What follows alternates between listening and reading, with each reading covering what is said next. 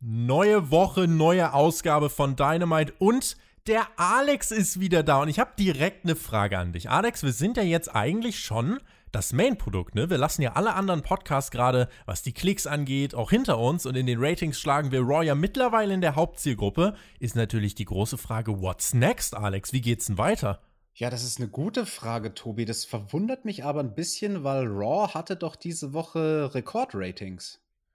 Richtig, Rekord. Und mal gucken, ob wir mit diesem Podcast auch einen Rekord schaffen. Lasst uns doch mal versuchen, ich glaube, es wäre gar kein Rekord, aber lasst uns doch mal versuchen, den Hype-Train aufrechtzuhalten.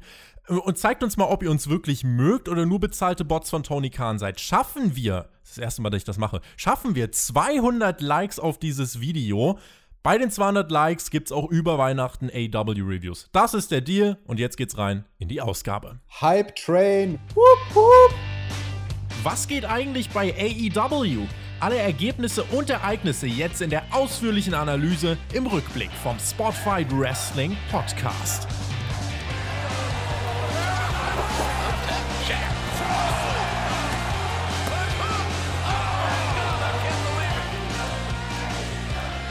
17. Dezember 2020, Spotfight Wrestling Podcast. Mein Name ist Tobias Enke und ihr hört die AEW Dynamite Review in dieser Woche wieder mit der fast Dauerbesetzung, dem Team eures Vertrauens, Team TJT. TJT! Denn Alexander Bedranowski ist wieder bei mir und ich freue mich sehr, mein Lieber. Yes, ich freue mich auch, wieder hier zu sein. Letzte Woche, da hat es nicht geklappt, weil ja, das böse Mediengeschäft, das lässt es in der Vorweihnachtszeit einfach nicht immer zu. Und auch heute war es tatsächlich schwierig, das irgendwie reinzuquetschen in den Tag hier, diese Review. Aber äh, es ist ein bisschen später geworden, aber die Review kommt. Wir können einen Shoutout auch mal, äh, einen Shoutout auch mal raushauen. Ich habe nämlich gleich einen vorbereitet und du, du wurdest ja trotzdem ganz gut versorgt von unseren Hörern. Die versorgen dich ja mit allerlei tollen Sachen, wie ich in deiner Instagram-Story sehen konnte. Oh ja, allen voran der Simon. Spezieller Shoutout an dich, Brother Friend, der mir halt einfach mal, es kam gestern bei mir an, ein Riesenpaket geschickt hat mit so einer großen Batman-Lampe mit einem Scheinwerfer, What? wo man das Batman-Logo an die Wand beamen kann. Das steht jetzt in meiner Arbeit und alle Arbeitskollegen feiern es übelst ab. Und dann waren noch zwei PS4-Spiele dabei, unter anderem Cyberpunk. Also Leute, ihr versorgt mich hier wirklich mit Liebe und wir sagen ganz, ganz herzlich Danke dafür. Der Shoutout von mir, der geht an Mike Ritter und Günther Zapf. An die sage ich nämlich auch Danke, denn kommende Woche findet ihr AW Dynamite nämlich direkt am Donnerstagmorgen ab 10 Uhr in voller Länge auf YouTube. Schaut dann nächste Woche, äh, nächste Woche doch mal vorbei und lasst liebe Grüße vom Spotfight Wrestling Podcast da. Das ist der YouTube-Kanal von TNT Serie. Dann können wir die mal ein bisschen hijacken und äh, schreibt euch das mal ins Hausaufgabenheft. Es wird eine tolle Sache. Wir haben auf das, Twitter. Das finde ich schön. Einfach reinschreiben, Spotfight hat mich hierher geschickt. Einfach, ja genau. Spotfight hat mich hierher geschickt und äh, wir rekrutieren euch. Tired of losing? Join the Spotfight Podcast. Wir haben ein paar Feedbacks auch eingeholt. Das fand ich ganz spannend. Ähm, nehmen wir heute ein bisschen später auf. Und da habe ich auf Twitter noch mal so ein bisschen rumgehört, wie fanden die Leute denn Dynamite? Da hat zum Beispiel der Carsten Pommes geschrieben, im Vergleich zu letzter Woche wieder einen Schritt nach vorne. Ruffy Carsten the Duff Pommes? Ruffy Pommes. the Duffy Duck? Was ja. sind das denn für Namen? Ja, deswegen, ich habe doch gerade gefragt. Also entweder sind das alles Bots von Tony Khan oder die sind wirklich echt. Deswegen die 200 Likes sind wichtig. äh, und Ruffy the Duffy hat geschrieben, für AEW-Verhältnisse eine solide Show. Der Claudio sagt, das war das erste Mal seit zwei Monaten, dass er NXT besser fand, weil AEW ihm gerade zu Nitro-mäßig wird. Testo Spastos Rex fand die Ausgabe so lala. Und Andreas schreibt, durchschnittliche Show, was für AW-Verhältnisse noch immer gute Unterhaltung bedeutet. Äh, Alex, ich würde sagen, wir analysieren es jetzt mal, ne? Wir gehen da jetzt ganz tief in der Analyse und Testo Spasto Rex. Aha, interessant. Interessant, notier dir das mal. Letzte Woche haben wir mit Mac YouTube zum Platzen gebracht, weil die Review acht Tage ging. An alle, die jetzt pünktlich angefangen haben, diese Review zu hören, ihr seid fast durch. Wir brauchen heute nicht so lang, sprechen dennoch sehr ausführlich über die aktuelle Ausgabe von AEW Dynamite und beginnen mit dem Entrance des Hangman Adam Page. Der wurde begleitet von Alex Reynolds und John Silvers. Eine herrliche Bauchbinde dabei rausgekommen, Alex. Ein oh ja. Ross und zwei Ochsen. Die Harmonie nein, der drei Nein, nein, nein, nein, falsch übersetzt, falsch, falsch. Was? Falsch. Ich habe ich hab mich heute früh extra Ach. eine Viertelstunde mit meiner Freundin hingesetzt und wir haben diskutiert, wie man das am besten übersetzt, was da in der Bauchbinde stand. Meine Freundin ist Übersetzerin von Beruf. Da stand A Steed oh. and Two Steeps.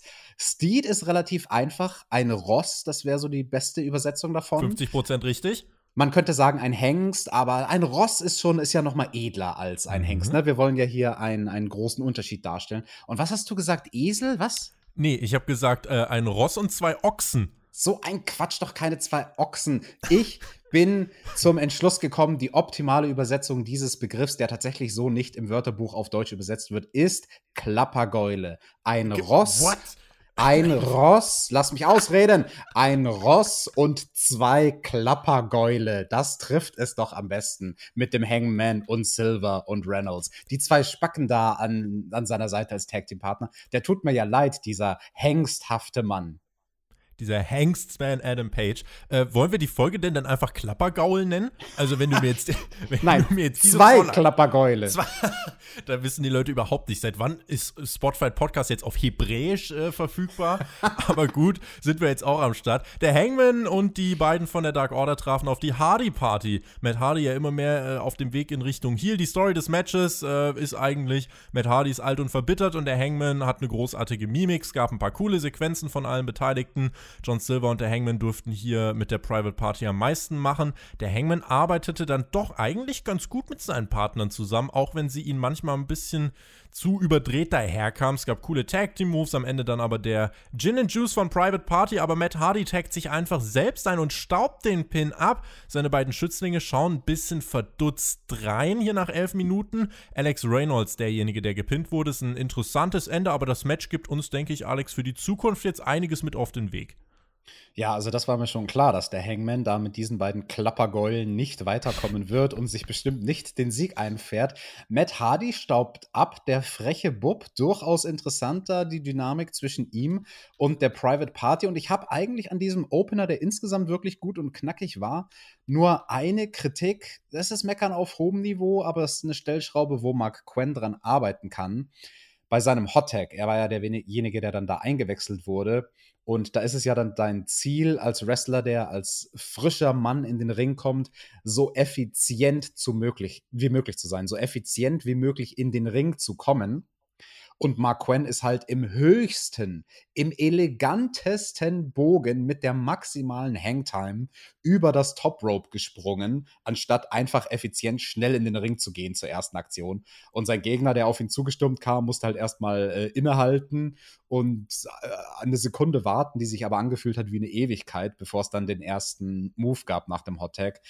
Ja, aber wenn das die einzige Sache ist, die es zu kritisieren gibt, dann muss man doch sagen, war das ein ordentliches Match. Oder Tobi, siehst du das etwa anders? Ich sehe es nicht anders. Meine zwei Takeaways. A, der Hangman kann mit der Dark Order doch irgendwie umgehen, hat am Ende vielleicht sogar ein bisschen Spaß, aber verliert, ist die Frage, hat er Blut geleckt. Und die andere Sache ist, Hardy wird zum arroganten Mentor, der seinen Schützling vielleicht jetzt langfristig mehr schadet, als dass er ihnen hilft. Das sind die beiden Sachen, die man jetzt hier auf den Weg bringt. Und ja, das war das, was der Opener angestoßen hat. War ein äh, solider Start in die Show, wie ich fand. Es gab danach den Card Rundown und wir waren dann Backstage, denn die New York Times hat MJF für die beste Performance des Jahres ausgezeichnet mit dem Dinner de Bonaire. Lügenpresse, Lügenpresse.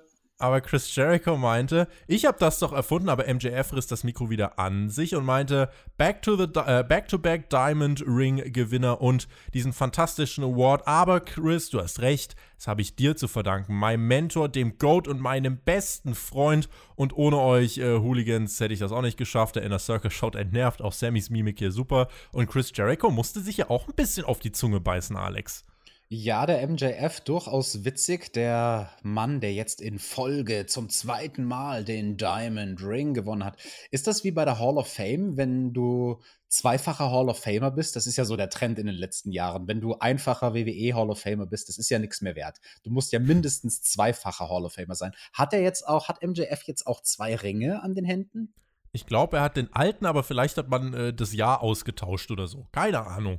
Vielleicht die Farbe geändert, irgendein, ah, irgendein Grafik-Update. Da, da hapert es am Budget bei AW. Oh. Neue Treiber installiert oder so auf dem Ring, wer weiß.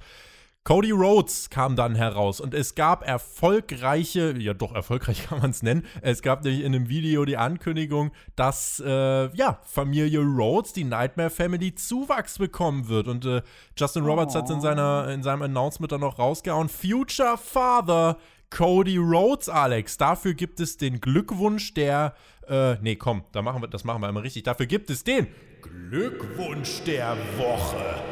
Ja, wir gratulieren der Rhodes-Familie natürlich von ganzem Herzen. Wir sind auch sehr froh, müssen wir natürlich alle sagen. Ich glaube, das ist jetzt stellvertretend für alle unsere Zuhörer.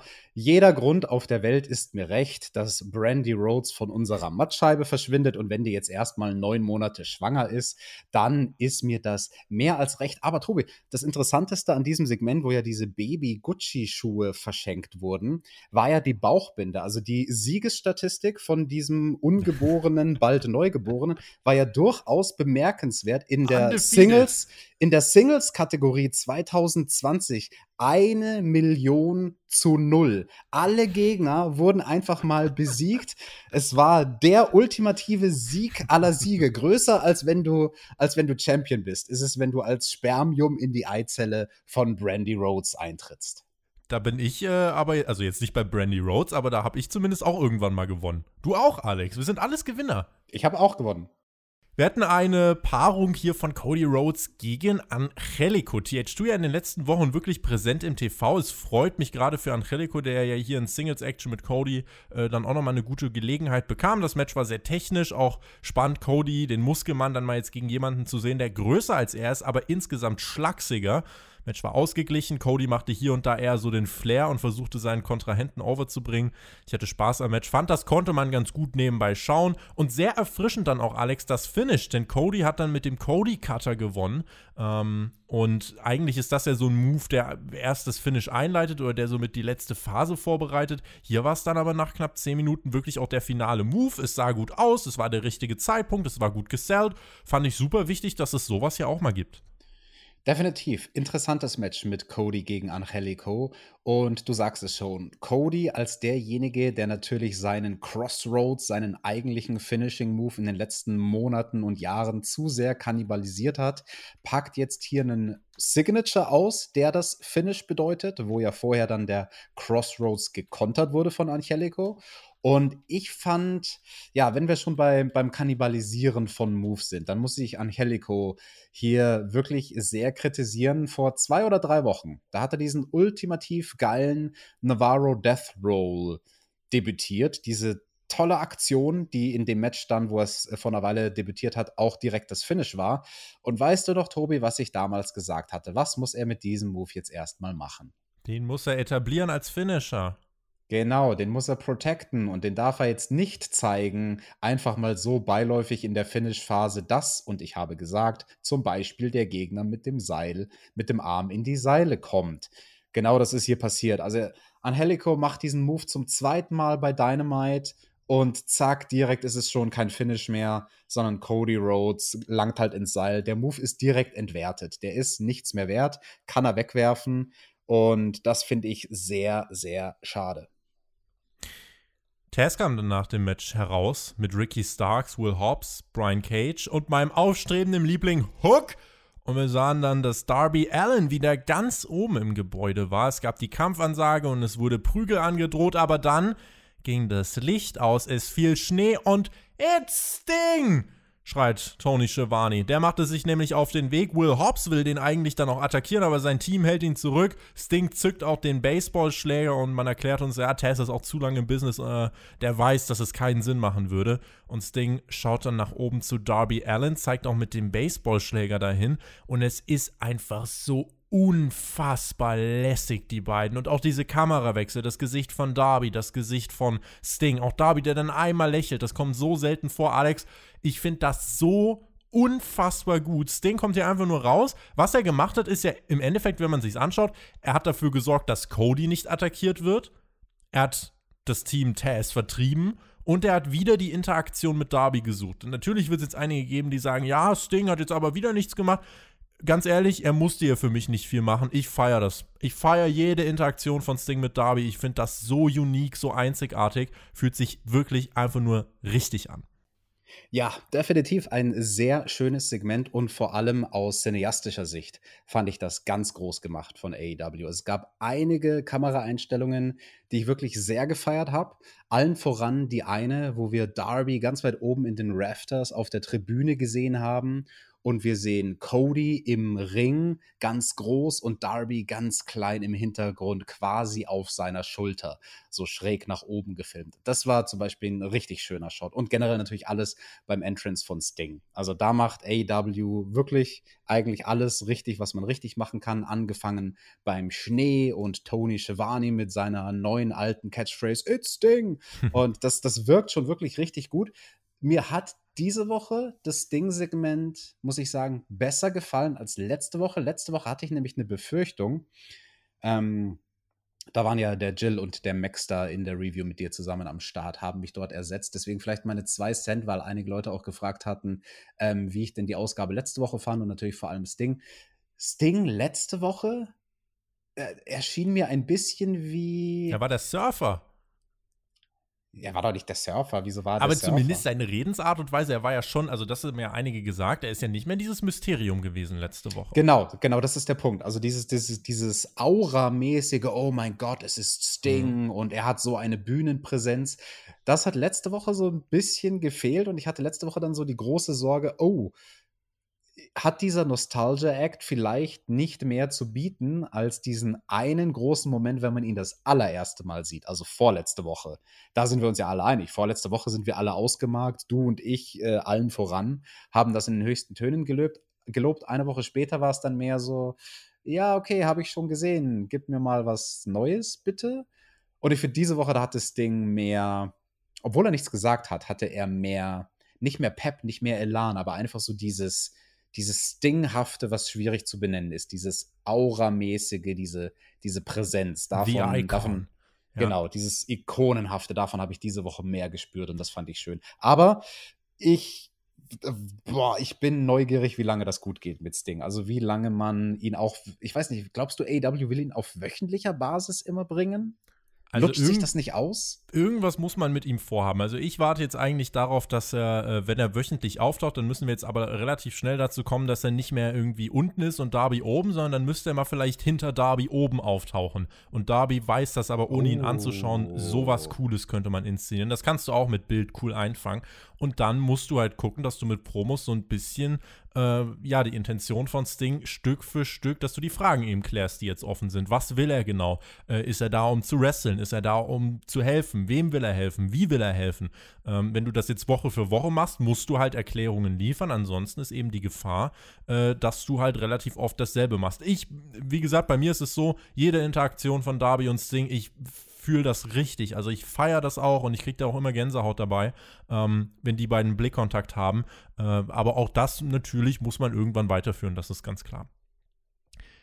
Miro wurde backstage interviewt. Ihm wurde letzte Woche eine Geldstrafe oder ihm wurde, äh, wurde für das, was letzte Woche passiert ist, eine Geldstrafe von 75.000 Dollar aufgebrummt, weil er AEW-Staff verprügelt hat. Und er meinte, nächste Woche sind Festtage und bei Dynamite haben wir das große Announcement zum Hochzeitstermin von Kip und Penelope. Also schaltet ein. Und Alex Marves, äh, was ist mit, äh, also der hat dann gefragt, was ist mit den Leuten, die du verprügelt hast, die jetzt im Krankenhaus liegen? Es ist doch Weihnachten. Und Rusev holte Luft für ein inbrünstiges Bahamba! It's my birthday. Und dann habe ich kurz gelacht, Alex. Ja, alles Gute zum Geburtstag, Miro. Das ist ja mal eine gesalzene Geldstrafe. 75.000 Eier, US-amerikanische Dollar. Was mussten die Young Bucks zahlen, als die da äh, Tony Schiavone gesuperkickt haben? Irgendwie zweieinhalbtausend oder so. Ja, Tony Schiavone ist offiziell weniger wert als irgendwie der Maskenbildner oder die Maskenbildnerin. Hm, könnte man hinterfragen, hm. Alex. Ich möchte eine Gleichberechtigungsdebatte lostreten, wer wie bestraft wird. Ich, ich finde, es, sollte eine, find, es sollte eine Gewerkschaft geben bei AEW. Es sollte eine für, Gewerkschaft Für genau solche Fälle. Es sollte eine Gewerkschaft geben, auch für äh, ja, Leute, die großartige Promos halten, wie Eddie Kingston. Der kam hier heraus, wobei die Promo ging jetzt gar nicht so lange, spricht über seine Feinde. Der erste ist der Typ da oben. Gott, ich lebe noch, du Pfosten, du hast mich immer noch nicht bekommen. Der zweite hat lustigerweise auch drei Buchstaben und nennt sich Pack. Wo bist du? Wo ist unser Bastard? Ich würde sagen, Karriere vorbei, mein Freund. Und dann kam erstmal der Pack-Ersatz in dieser Fehde heraus, Lance Archer. Auch Butcher und Blade dann auf dem Weg. Es war eine 3 gegen 1 Situation. Eddie Kingston und seine beiden Schützlinge gegen äh, Lance Archer. Dann der Save von Ray Phoenix und Panther. Und dann ist Pack doch aufgetaucht. Noch nicht im Weihnachtsurlaub, sondern direkt hier die Attacke 4 gegen 3. Ähm, wobei eigentlich mehr ein 3 gegen 3. Lance Archer stand da halt auch einfach noch dabei. Archer generell hier, wie ich finde, das ist ja auch letzte Woche schon deutlich geworden, maximal überflüssig. Ich verstehe yep, absolut yep, yep, nicht, was seine Rolle hier drin sein soll. Denn irgendwann äh, hat er sich mit Pack gestritten, wer jetzt Eddie Kingston am meisten verprügeln darf. Und äh, ja, also in diesem Segment ist, glaube ich, nochmal ganz deutlich geworden: 3 gegen 3. Äh, Triangolo Della Muerte und Kingston Butcher Blade kannst du machen. Was Lance Archer hier zu suchen hat, weiß er wahrscheinlich selber nicht. Ja, Lance Archer, der war ja auch nur eine Ersatzlösung für die Zeit, wo Puck eben wieder zu Hause in Großbritannien und oder verletzt war. Und jetzt ist Puck wieder da da, da ist es nicht mehr vonnöten, dass Archer da noch rumkrebst. Also, das wäre halt überhaupt kein Problem, ihn einfach rauszunehmen aus dieser Story, wo er, wie du schon perfekt sagst, fehlplatziert und deplatziert ist.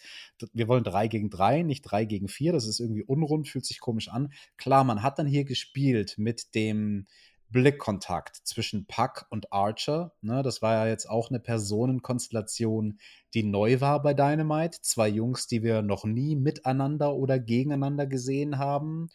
Und die haben sich ein bisschen beschnuppert, ne? Also die wussten auch nicht so ganz, sind wir uns jetzt Spinnefeind oder sind wir Freunde? Ne? Alliierte sind wir nicht so richtig. Was ist denn das eigentlich mit uns? Beziehungsstatus unklar. Es ist schwierig, haben sie in ihrem Profil angegeben. ich äh, finde, es ist gar nicht schwierig, denn ich will einfach nur Pack gegen Kingston sehen. Mehr will ich gar nicht. Gebt mir das und äh, dann bin ich ein zufriedener Mann. Wir sollten aber am Ende der äh, Show hier ja nachher noch einen interessanten Twist erfahren, dazu dann im Laufe der Review mehr. Dustin Rhodes war backstage im Interview, meinte, Evil Uno, mich letzte Woche als Seven rekrutieren zu wollen, war verdammt fahrlässig, mein Lieber. Ich reiß euch auseinander. Nächste Woche du, Uno, gegen mich. Ich trete dir in den Arsch bei. Dynamite. Weiter ging es dann mit 12-Man Tag Team Action. Äh, ja, Orange Cassidy war am Start, auch neuer Moment, Orange Cassidy. Moment, Moment, Moment. Ich habe letzte Woche geguckt, da wurde announced 14-Man Tag Team Action. Was war da los? Was war da los? Hier war los, dass Wardlow nicht anwesend war, wie Excalibur uns dann auch sagte. Da gab es äh, Familienangelegenheiten, die zu klären waren. Auch an dieser Stelle wünschen wir natürlich alles Gute. Äh, und deswegen wurde einmal Wardlow auf den Seiten des Inner Circles aus dem Match genommen und Brandon Cutler wurde bei den Faces rausgenommen. Ich denke, oh. das äh, sind Änderungen, mit denen wir leben können. Ja, das ist schade, weil Brandon Cutler hätte nach originaler Planung garantiert derjenige sein sollen, der den Fall kassiert. Gucken wir mal, wer hier den vorletzten Endes kassiert hat. Äh, es gab äh, Orange Cassidy am Kommentatorenpult, der war ganz euphorisch. Und ähm, ja, wir haben also ein 12 gegen, oder ein 12 gegen 12, um Gottes Willen. 6 ja. gegen 6, was zusammen Junge. 12 Leute sind. Es war ein ziemlich dickes Matchup. Also Best Friends, Varsity Blondes, das sind Griff Garrison und Brian Pillman Jr. und Top Flight gegen den Inner Circle ohne Wardlow. Also MJF, Jake Hager, Santana, Ortiz, Chris Jericho und Sammy Guevara. MJF kam mit seinem Award zum Ring und feierte sich. Die Crowd feierte Jericho und Judas. Und Sammy Guevara, der war auch da, hat ja in dieser Woche auch einen meiner Tweets geliked, der weiß, was gut ist. Und ähm, dann hatten wir ein Match, äh, wir erinnern uns auch daran. Sammy meinte, letzte Woche passiert hier ein krummes Ding mit MJF, dann verlasse ich den Inner Circle. Das heißt, da müssen wir ein äh, Auge drauf haben. Es gab hier viele interessante Konstellationen, auch Sammy Guevara und Dante Martin von Top Flight. Das ist äh, wirklich, äh, muss, man sich mal, muss man sich mal überlegen, was da trotzdem für unfassbares Potenzial im Ring steht. Und hier lag der Fokus, so habe ich es wahrgenommen, auch vom Kommentatorenteam, lag der Fokus darauf, auch Sammy Guevara overzubringen. JR meinte hier, Sammy Guevara von dem ersten Moment an, als ich ihn gesehen habe, hat er mich an Eddie Guerrero erinnert. Das Charisma, sein Können, seine Präsenz, wirklich High Praise für Sammy. Irgendwann in diesem Match brach ein riesiger Brawl aus. Arme Aubrey Edwards habe ich mir hier notiert. Und dann gab es eine Six-Man-Umarmung von den Faces. Cassidy nahm das am Kommentar zur Kenntnis. Das Headset hing immer noch auf halb zwölf. Und MJF war bisher zu keinem Zeitpunkt involviert. Chris Jericho attackierte Griff Garrison mit dem Baseballschläger. Dann kam äh, Jake Hager mit einem ziemlich hässlichen F10, dem Finisher von Wardlow daher. Und dann die große Aktion des Maxwell Jacob Friedman wird eingetaggt und wie Matt Hardy im Opener staubt er nur noch den Pin ab. Alex, das war der einzige Move von MJF im ganzen Match, wenn man es denn überhaupt Move nennen kann. So macht man's als richtiger Heel. Reinkommen, keine Aktionen zeigen, abstauben, gewinnen, Hand nach oben. Läuft bei MJF, dem neuesten Mitglied beim Inner Circle. Und ja, du sagst schon ganz richtig, der Sammy, der wurde ganz gut gepusht in diesem Match. Ich war ja neugierig vor diesem Kampf wegen den ganzen Eskapaden, die es da online auf Twitter gab. Hast du das mitbekommen zwischen Jim Ross mhm. und, und dann auch dem Brandon Cutler, der ja dann nicht mehr in diesem Match war, nachdem der mit Jim Ross aneinander geraten war? Also mhm. ich glaube ja, dass Brandon Cutler da von den Young Bucks beauftragt wurde. Hey, stenker da mal bitte ein bisschen auf Twitter zurück gegen Jim Ross, weil für diejenigen, die es nicht mitbekommen haben, Jim Ross, der hat halt quasi bemängelt, dass in diesen Arten von Matches immer dasselbe stattfindet, immer derselbe Spot. Alle versammeln sich draußen, egal ob sie Heels sind, egal ob sie Faces sind, stehen in einem großen Pile und fangen dann irgendjemanden, der angeflogen kommt. Und äh, da hat Brandon Cutler so sinngemäß drauf zurückgeschrieben: Ja, wart mal ab jetzt diese Woche bei Dynamite in dem großen 14-Mann-Tag Team Match. Da werden wir uns schön versammeln zu einem großen Haufen und irgendjemanden fangen. Ja, äh, ist nicht passiert. Ist nicht passiert. Aber äh, trotzdem, ich muss sagen, äh, dieses Match, ich glaube, ich mochte das Match auch mehr als jeder andere. Äh, aus vielen Gründen. Es war nicht dieses übliche Dauerchaos, wie wir es in solchen Matches bei AEW erleben. Und es gab einfach richtig viele verdammt coole Konstellationen. Man deutet an, was für ein unbegreifliches Potenzial AEW da in seinem Roster hat. Mit Top Flight, mit Sammy, mit Brian Pillman Jr., mit MJF. Und es hat ganz gezielt Leute overgebracht und auch dieses Zusammenspiel mit den Kommentatoren, die Zusammenstellung, die Abfolge der Konstellation, die Abfolge der Moves. Ich fand das richtig, richtig gut. Äh, das ist meine ganz subjektive Wahrnehmung, äh, dass ich das so feiere aus einem neutralen Standpunkt heraus, würde ich sagen, war es ein ordentliches 12-Man-Tag, äh, was zu keinem Zeitpunkt langweilig war. Insofern, die Aufgabe hat es erfüllt. Aber ich persönlich muss sagen, ich weiß gar nicht, was dann noch mehr Gründe dahinter sein könnten. ich fand das richtig gut. Ich hatte richtig, richtig Spaß Spaß hierbei. Ja, und ich muss nochmal aus Performer-Sicht sagen, ein Match wie dieses, das ist eigentlich prädestiniert dafür, ein Clusterfuck zu werden und vor lauter Chaos quasi so auf eine gewisse Art und Weise in sich Zwölf Leute müssen sich an einen Plan halten, ne? Natürlich, du brauchst einen Plan, es muss koordiniert sein. Sobald einer einen Cue versemmelt, gibt es einen Domino-Effekt und ganz viele Steine fallen und Spots funktionieren nicht mehr, etc. pp. Und selbst wenn da ein 30-jähriger Wrestling-Veteran wie Chris Jericho mit im Ring ist, ist das immer noch eine riesige Leistung und schwierig, so ein Match zu choreografieren. Deswegen aus dem Aspekt, finde ich, haben die das ganz gut gemacht. Es war nicht zu chaotisch sondern im Gegenteil relativ strukturiert. Eine Frage hätte ich noch, Tobi, weil du die beiden mhm. Jungs von Top Flight ja auch in den letzten Wochen sehr gut fandest. Ähm, welchen von den beiden fandest du in dem Match stärker? Immer noch den Erstgeborenen? Ich finde den, äh, wie, wie, heißt der, der etwas, äh, ich glaube, das müsste Dante sein. Dante, äh, Dante Martin, der, der auch mit Sammy die Sequenz hatte. Ähm, der Jüngere, der 19 Jahre alte ist das. Äh, der ist halt der, der mich in dem Match noch ein bisschen mehr gerade äh, abgeholt hat. In den letzten Wochen war es dann eher der Ältere, äh, weil ich finde, bei ihm hat man gemerkt, dass er schon noch ein bisschen mehr weiß, wie er sich im TV geben muss. Aber jetzt in dieser Woche fand ich eigentlich Dante dann fast ein bisschen besser. Hat mit Sammy da, wie ich fand, gut harmoniert. Definitiv. Die können was, die Jungs. Und ja, keine Ahnung, vielleicht sollten die mal irgendwie ein großes Match kriegen oder so. Sollten sie mal. Gucken wir mal, ob sie das irgendwann mal kriegen sollten. Aber ich habe das letzte Woche auch schon gesagt, ne? Zwei äh, Brüder, die spektakuläre Aktionen zeigen können im Wrestling-Business, ist eine Kombination, die ganz gut aufgehen kann. Thunder Rosa war Backstage. Ah, und ah, ah, ah, ah, ah, ah, ah, Tobi. Wer war Backstage? Thunder Rosa, Thunder Rosa. Alex, ich möchte diesen Podcast noch ganz viele Jahre moderieren und genau aus diesem Grund. Erstmal einen Schluck Wasser. Das. Erstmal einen Schluck Wasser. Das war's. Alex hat seine Podcast-Laufzeit hier mit effizient. Mit jedem Thunder Rosa verkürzt Alex seine Podcast-Laufzeit um eine ganze Woche. Insofern. Ich retire. Äh, Johnny, nimm mich auch mit auf in die Rubrik der Gebrochenen zusammen mit dem Chris. In unserer Alumni-Sektion. Aber Dynamite würde ich nicht so leicht brechen. Ich glaube, das, äh, das funktioniert nicht ganz. Thunder Rosa, die wurde gebrochen. Äh, hat erstmal eine Ansage an Britt Baker rausgehauen und meinte, ich habe auf der ganzen Welt gerestelt und dann kamst du mit deiner großen Nase und steckst sie in meine Angelegenheiten. Reba kam dazu und meinte, das ist frech, äh, was du machst. Äh, und dann gab es die hinterlistige Attacke von Britt Baker und die meinte, hast du über meine Nase gesprochen? Du gehörst hier nicht hin. Dann wurde Wasser übers Gesicht von Rosa geschüttet und Britt hat ihr das äh, Facepaint abgewischt und Britt dann ganz trocken, oh, funktioniert die, funktioniert die Kamera noch oder war das wahre Gesicht von Rosa zu hässlich? Und dann ließen sie Rosa da zurück wie ein toten Fisch, Alex.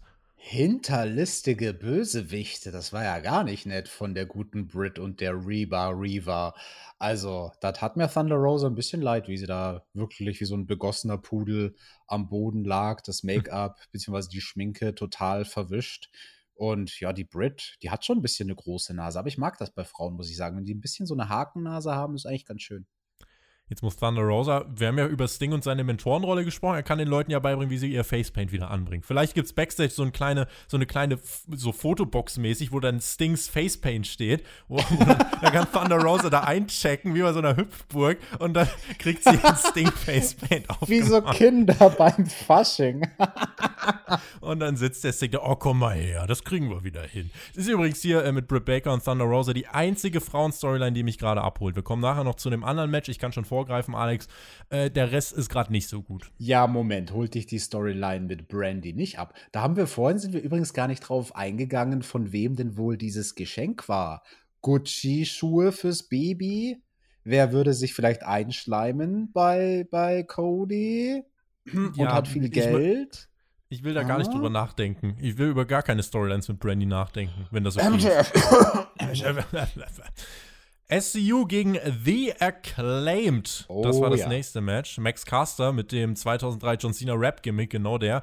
Der sollte äh, in meinen Augen mal ganz schnell die unfassbar hässlichen Kopfhörer absetzen. Auf der anderen Seite soll er hier sein, insofern, äh, okay. Hat hier ein bisschen Battle Rap gegen SCU ausgepackt und dann Frankie Kazarian rappte dann einfach selber und äh, der war dann tatsächlich fast cooler als äh, Max Caster meinte. I hope you wrestle better like you rap because what I heard and what they heard sounded like crap. Und hat dann ganz schön rausgepackt und das war äh, ein ganz lustiges Element. Ich kann mir vorstellen, vor einer Crowd hätte das ganz gut funktioniert. Definitiv, das war mega cool. Also ich habe da gar nicht mitgerechnet, dass SCU da so kontert auf die Rap-Einlage von The Acclaimed. Und ich habe das total gekauft, das Gimmick. Also von The Acclaimed, wie sie da rauskommen, mit der Beatbox, mit den ganzen Utensilien. Sie hatten noch so eine CD dabei, quasi Nickelback, aber halt eben ähm, die ganzen Leute von AW, die Faces sozusagen, also SCU quasi als Nickelback und so. Also das, das fand ich schon sehr detailreich und sehr clever in seinen ganzen Nuancen. Und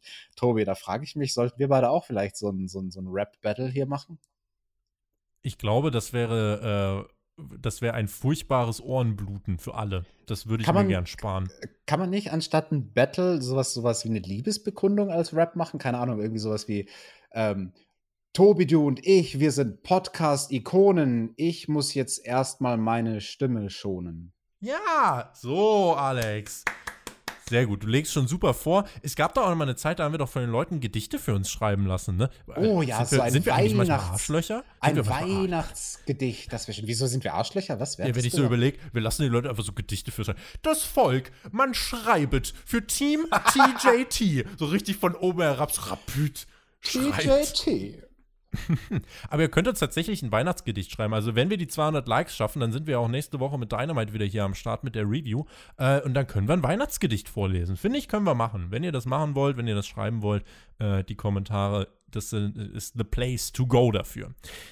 Es war das erste Match hier von The Acclaimed bei Dynamite und ich muss sagen, es plätscherte leider eher so ein bisschen vor sich hin. Also war alles Ach, solid Stuff, aber nicht auf dem Niveau der vorherigen Matches hier bei Dynamite. Am spannendsten finde ich eigentlich, äh, ja, dann äh, wird deine Meinung dann zur Performance von The Acclaimed, weil Max Caster, muss ich sagen, finde ich im Ring maximal solide. Anthony Bowens, in dem sehe ich tendenziell noch ein bisschen mehr. Aber ich finde, man hat den schon angemerkt, es fehlt noch ein bisschen was, um ja, wirklich auf diesem aber Dynamite der kann sich halt präsentieren, der, den du nicht so toll findest. Wie heißt der nochmal? Der eine ist der Anthony Max Bowens. Caster. Und äh, Max Max Caster ist der. Rapper. Genau, der Caster ist der Rapper. Und der andere ist der Anthony Bowens. Sieht straight Ja, aus wie aus dem Performance Center. Der hat doch eine Daseinsberechtigung, ganz ehrlich. Also, wenn er am Mikrofon was kann, dann muss der nicht der beste Wrestler sein.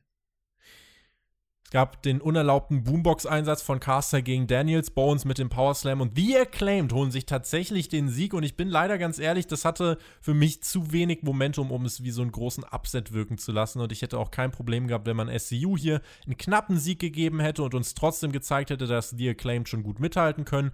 Wäre das meine Company, Alex, hätte ich es anders gelöst.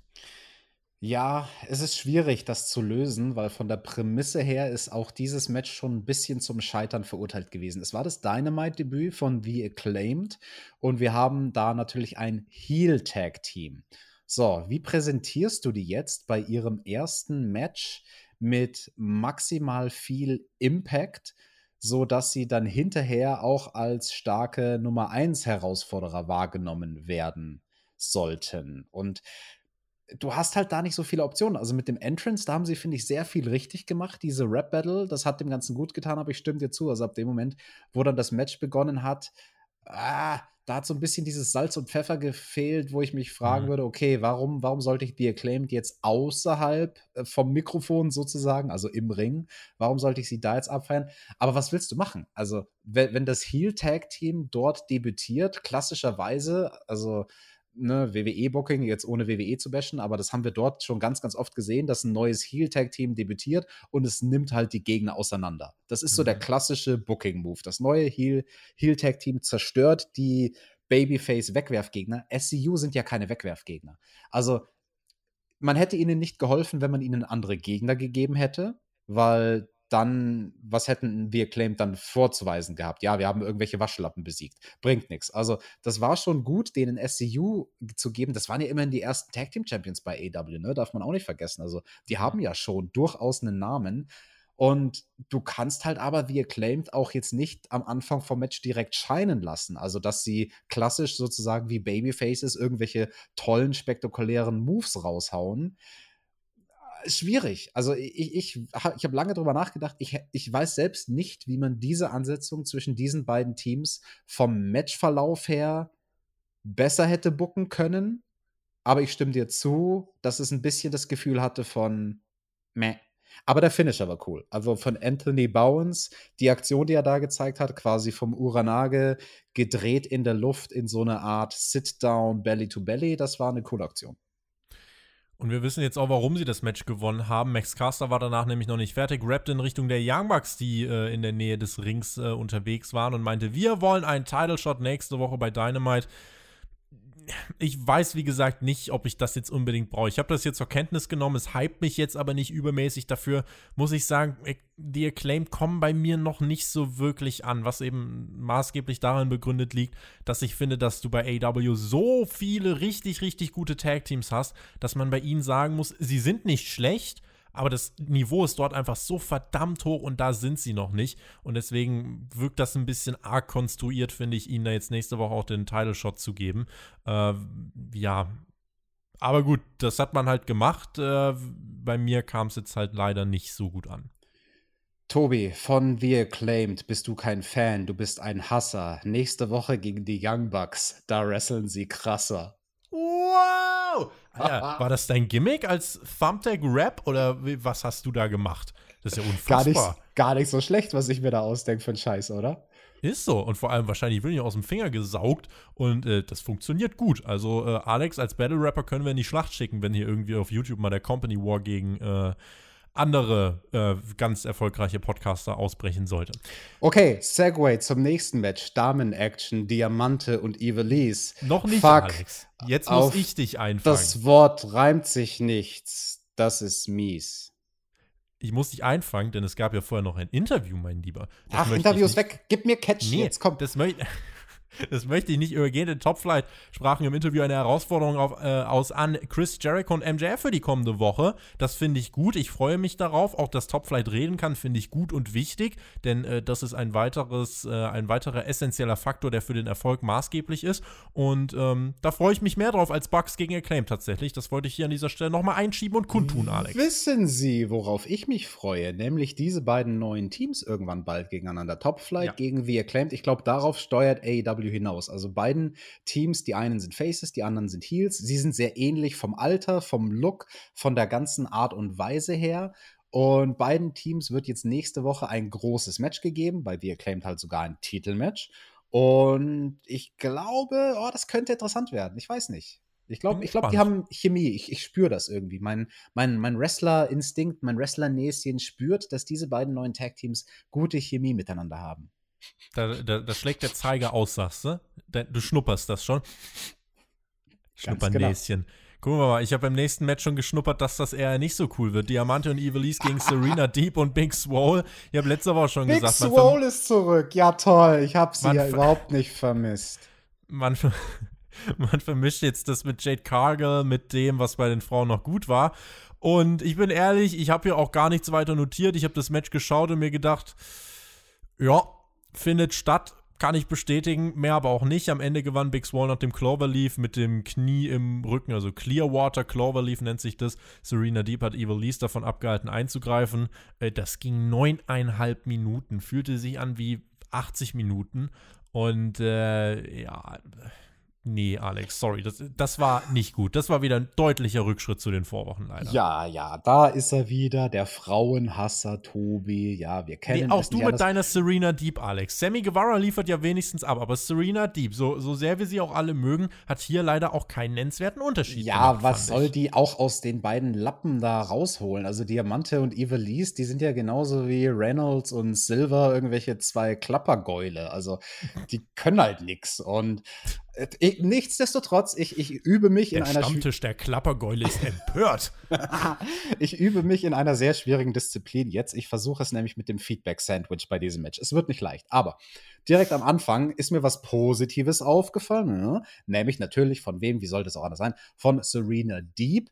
Kleines Detail, aber etwas, wo sich die ganzen Wrestler, die ganzen Rookies, die hier auch diesen Podcast hören und wissbegierig schnuppern, was wir denn da für Bits and Pieces of Information droppen, studiert mal, wie Serena Deep in die Seile rennt. Und Fires, ich rede ganz speziell mit dir, ja, die Frau, die attackiert die Seile und geht da rein mit so einer Wucht, als hätte sie das Doppelte von dem Körpergewicht, was sie eigentlich hat. Also der, der beste Wrestler, der das jemals gemacht hat, meiner Meinung nach, war Steve Austin Mitte der 90er, wie der in die Seile gerannt ist, bevor seine Knie kaputt waren. Ähm, das war cool. Also diese Eröffnungssequenz, die sie da hatte mit Rope Running gegen Evilise, äh, da sah das schon sehr, sehr gut aus, was Serena Deep gemacht hat. Und auch ansonsten hat sie einen sehr tollen Move ausgepackt, direkt als wir aus der Werbung zurückkamen. Da war sie dann nämlich am Drücker und hatte einmal den Leglock und hat dann den Suplex der anderen Gegnerin verpasst, wodurch natürlich der Leglock nochmal mehr wehgetan hat. Also, guck mal, Tobi, schon zwei positive Sachen an diesem Match. Mhm. Äh, ja, und dann zu und den Sachen. Das war's dann. dann zu den Sachen, die nicht so gut waren. Also, was mich am meisten genervt hat, war gar nicht mal von den Girls. Also, ja, das war vom, vom Wrestlerischen alles mehr so meh und halt echt nicht so gut wie in den letzten Wochen.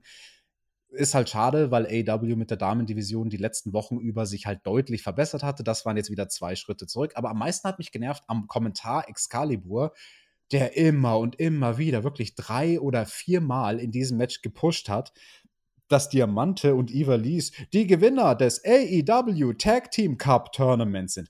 Das geht halt überhaupt nicht rund von der Lippe und keine Ahnung. Also es ist das eine, wenn du pushst, dass ein Wrestler gerade ein Turnier genommen hat, wenn es der King of the Ring ist. Ne? Hey, er ist der King of the Ring Sieger. So, das, das, das lässt sich gut aussprechen. Aber wenn Excalibur immer wieder sagt, die beiden sind the winners of the AEW Tag Team Cup Tournament, welches vor 19 Monaten stattgefunden hat, also, das ist doch ein Hut von vorvorgestern, dass die dieses Turnier gewonnen haben. Und also, das, das fand ich ein bisschen erbärmlich, dass den Kommentatoren da nichts Besseres eingefallen ist, um Diamante und Evilise zu pushen, als dieses eine random Turnier, was sie da mal vor zig Monaten gewonnen haben. Sei es drum, am Ende, da waren Diamante und Swole einmal lost. Da standen die sich einfach nur gegenüber und haben sich so angeschaut, äh, was kommt Nimm jetzt als nächstes? genau, und also äh, Swole hat dann Diamante gestikuliert, so, du musst jetzt auf mich zugelaufen kommen mit einer Clothesline, damit ich die abfangen kann. also, ja, nee, mehr schlecht als recht, aber Big Swole, warum ist die, warum ist die wieder da? Tobi, ganz im Ernst, die war weg. Wir waren alle so glücklich. Wir haben gedacht, wir müssen diese Frau nie wieder ertragen.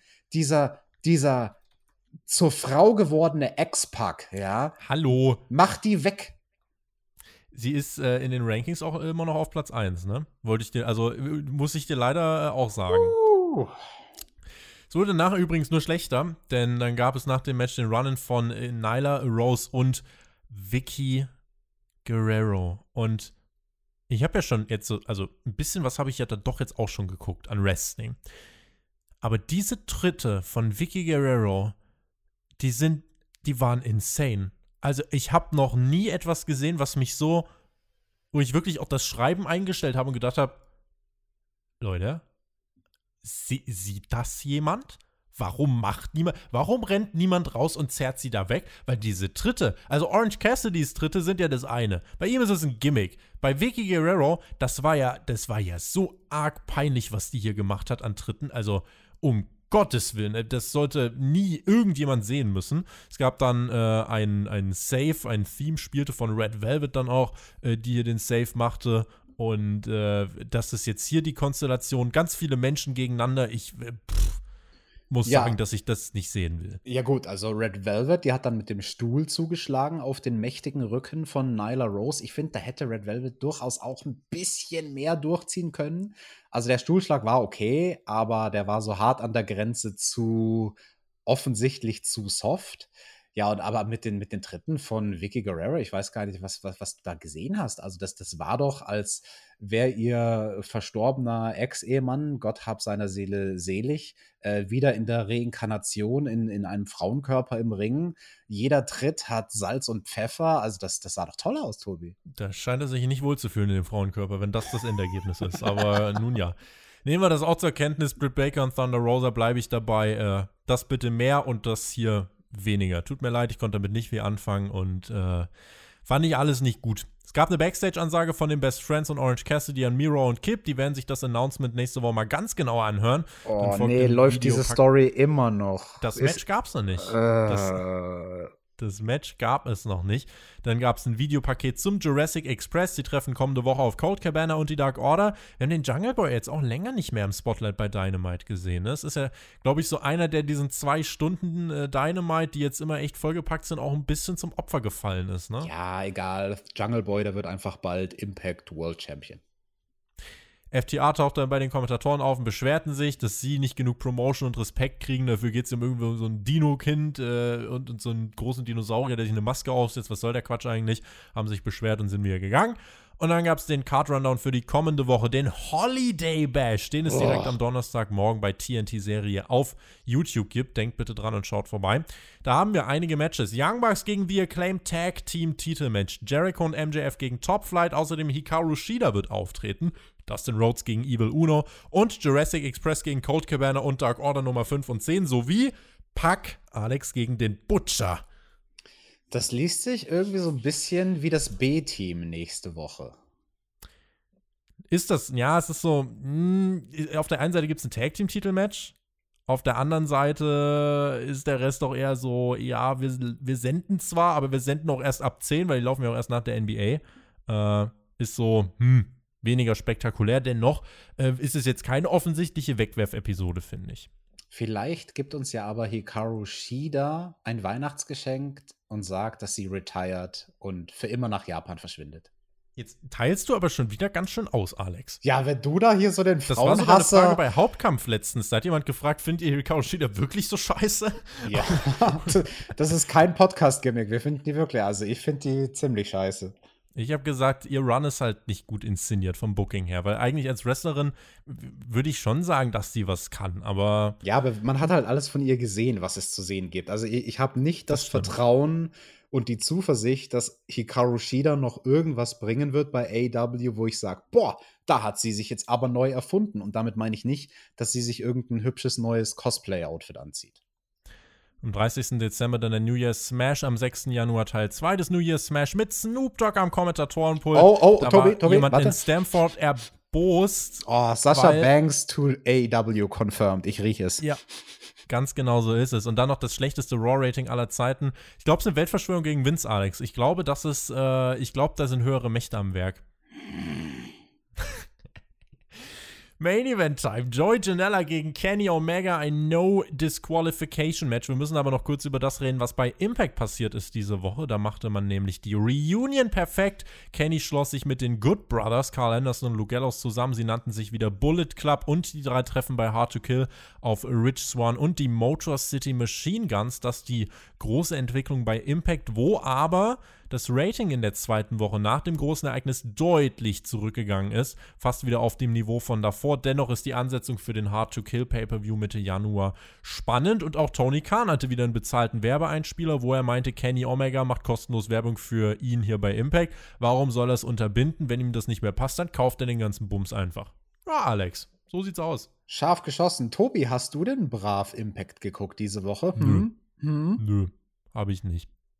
Ich auch nicht. Ich lese dir, ich lese dir nur vor, Alex. Ich lese generell alles nur vor. Das schreibt jemand für mich. Mich würde ohne Witz tatsächlich interessieren von unseren Zuhörern, ob jetzt irgendjemand angefangen hat, Impact zu schauen. Gibt es da draußen jemanden von euch, der vorher nicht Impact geguckt hat, aber jetzt durch die AEW-Storyline schon? Schreibt uns das gerne in die Kommentare. Joey Janella stand hier im Ring. Dann kam der erneut unterhaltsame Entrance mit tollen Ankündigungen von Justin Roberts von niemandem Geringeres als unserem AEW World Champion Kenny Omega. 14 Tage ist er schon Champion. Don Callis mit Mikrofon bewaffnet ging zu Tony Schiavone und das war eine der großartigsten Lines des ganzen Abends. Und in jeder Situation, die ich bisher gesehen habe, setzt er sich Don Callis da einfach hin und vertreibt den äh, armen Kommentator, der einfach nur wegrennt und ein Feigling ist. Tony Schiavone meinte, Alter Junge, nimm deine Grabscher weg, kiss my ass und mach dich ab, Alter. Und das fand ich so richtig cool. Die Kredibilität von Tony Schiavone, Alex, in diesem Segment äh, hat mich sehr unterhalten. Ey, hör mal, der Tony Schiavone, der hat ja richtig Mumm in den Knochen auf einmal. Seitdem er da seinen besten Freund Sting hinter seiner Schulter hat, na, fühlt er sich stark. Ja, hat, äh, der weiß, wenn hier irgendwas gegen mich läuft, dann kommt das Ding irgendwie vom, vom Dach mit dem Baseballschläger und zieht einmal durch. So äh, musste es aber nicht kommen. Don Callis hat gesagt, ja, geh halt woanders spielen. Und dann hatten wir hier dieses Match. Die Ansetzung gab es ja, weil Omega ursprünglich im World Title Eliminator auf Joey Janella treffen sollte. Covid machte dem aber einen Strich durch die Rechnung. Jetzt also das Rematch. Und äh, man sprach auch an, dass Omega den Triple A-Title am Wochenende verteidigt hat, dass er auch bei Impact war. Also er ist ja wirklich ein sehr umtriebiger Mensch im Moment. Und dann hatten wir was Interessantes. Das Match ging gar nicht so lang, aber die Hälfte der Zeit hat Don Callis einfach sich ein Mikrofon genommen und das Match live am Ring kommentiert. Hat dann auch Kenny Omega ein Mikrofon gegeben in den Ring. Kenny Omega hat seine Moves einfach kommentiert.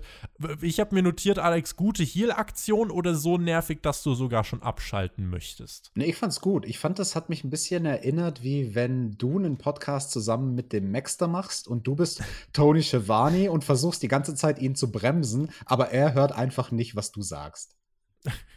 Das ist ein Vergleich, äh, über, äh, von dem kann man jetzt halten, was man will. In, ich muss sagen, ich bin ein bisschen zwiegespalten gewesen. Ich dachte erst so, mm, mm, finde ich es gut, aber dadurch, dass es dann gar nicht so lang ging, äh, war es ja, also war es noch vertretbar. Plus das Match war ja so angelegt, dass ich nicht gesagt habe, ja, ich will ausmalen, juckt mich nicht, sondern es ist ja schon ein bisschen was passiert. Es wurden ein paar Gimmicks eingesetzt, Stühle. Äh, wir haben auch übrigens unterm Ring den Stacheldrahtbesen gesehen von Kenny Omega, wo ich dachte, der kommt zum Einsatz, aber soweit sollte es nicht kommen. Da lag mein Besen. Da, du verlegst den manchmal, ne? Du hast den letzte Woche bei Dynamite vergessen beim Arbeiten, ja, ja. Der Äh, aber das hier eigentlich hinter dir eine Tür. Ich weiß auch nicht, was da passiert ist. Da steht jetzt auf einmal der Flammenwerfer. Mann, äh, bisschen durcheinander alles. Äh, das Match sollte keine epische Schlacht werden. Es waren dann nur sechseinhalb Minuten. Janella, äh, der größte Move, den er zeigen durfte, das war ein Leg Drop vom Top Rope nach draußen durch den Tisch gegen Omega. Eieiei, Äh, nimm Arsch auf den Kopf von Kenny, ey, dass der da keine Gehirnerschütterung gekriegt hat. Uh. In der Wiederholung konnte man sehen, dass es äh, wirklich haarscharf war, aber äh, ist wahrscheinlich sogar noch fast so war, dass Janella ihn gar nicht getroffen hat, aber er hat nicht mehr viel gefehlt. Er hat ihn tatsächlich dann äh, schon fast äh, einfach erdrückt so ein bisschen. Zum Glück war Omega aber wohl auf. Äh, zeigte dann zwei V-Trigger, mit denen er Janella kurzerhand umbrachte. Dann der One-Winged Angel und der Sieg in sechseinhalb Minuten. Ähm, ja, das Match war ein reines Omega-Showcase. Er war jetzt nicht irgendwie darauf angelegt, äh, Pro-Wrestling-mäßig hier abzureißen, aber als Main-Event-Showcase fand ich das ganz kurzweilig. Ich muss sagen, Joey Janella hat sich bei diesem Match nicht mit Ruhm bekleckert und ich befürchte, dass die meisten Zuschauer, die nur so halb aufmerksam zugeguckt haben und das Ganze mehr so gesehen haben als Popcorn-Kino, jetzt sagen werden: Hä, was redet denn der Titel da für ein Schwachsinn? War doch cool, das Match.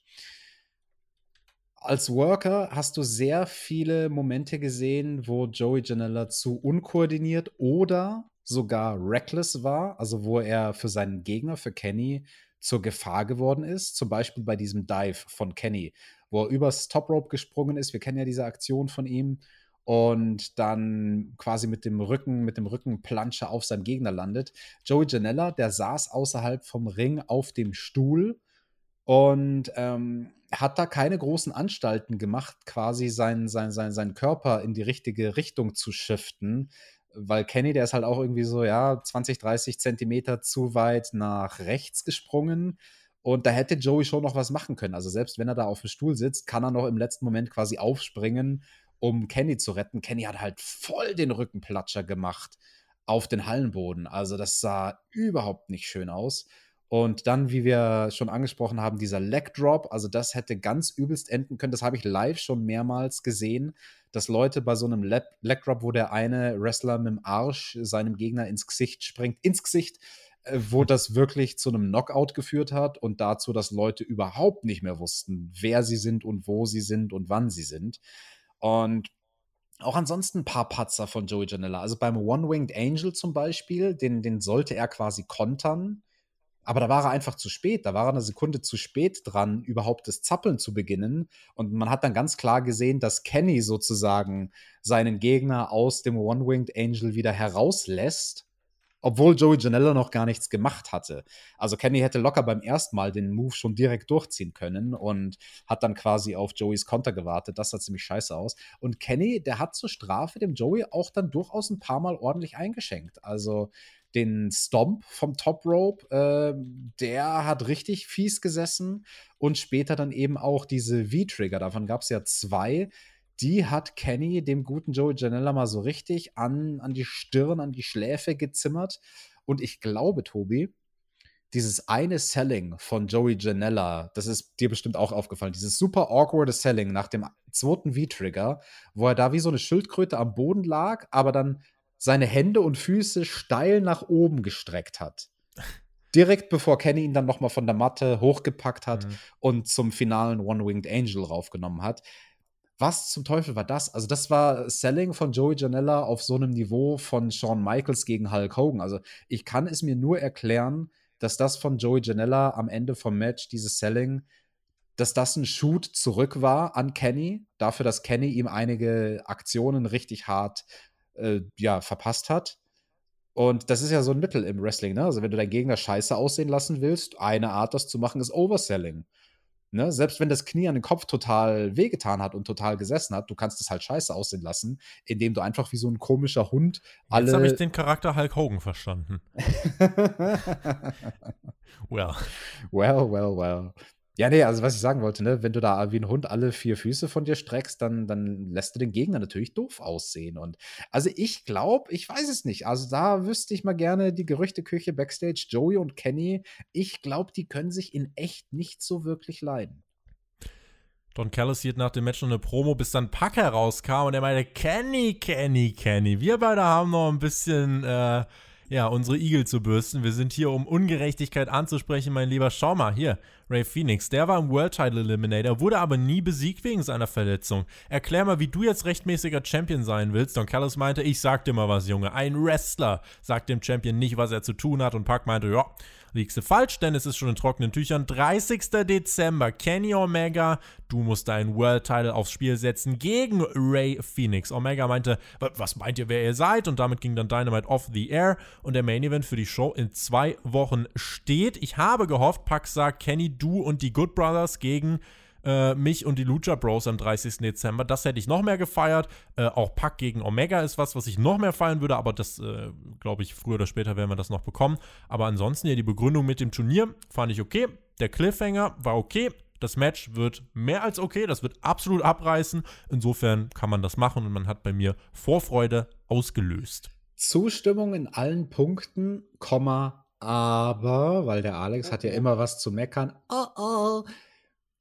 In seinem letzten Satz hat's Kenny für mich versaut. Er hätte einfach, sorry, er hätte einfach die Bappen halten sollen und nichts sagen dann wäre seine Reaktion auf diese Matchankündigung stärker gewesen. Aber die Tonlage, in der Kenny dann gesprochen hat, ich weiß nicht mehr, was er gesagt hat, aber es war so mit seiner komischen, quirky Gamer-Stimme, ah, das könnt ihr doch nicht machen. So klang das, also wie so eine schiefe Trompete es hat schon seinen Grund, dass Don Callis ihm als Mouthpiece zur Seite gesteckt gestellt wurde, als jemand, der am Mikrofon die Arbeit des Sprechens für Kenny übernimmt.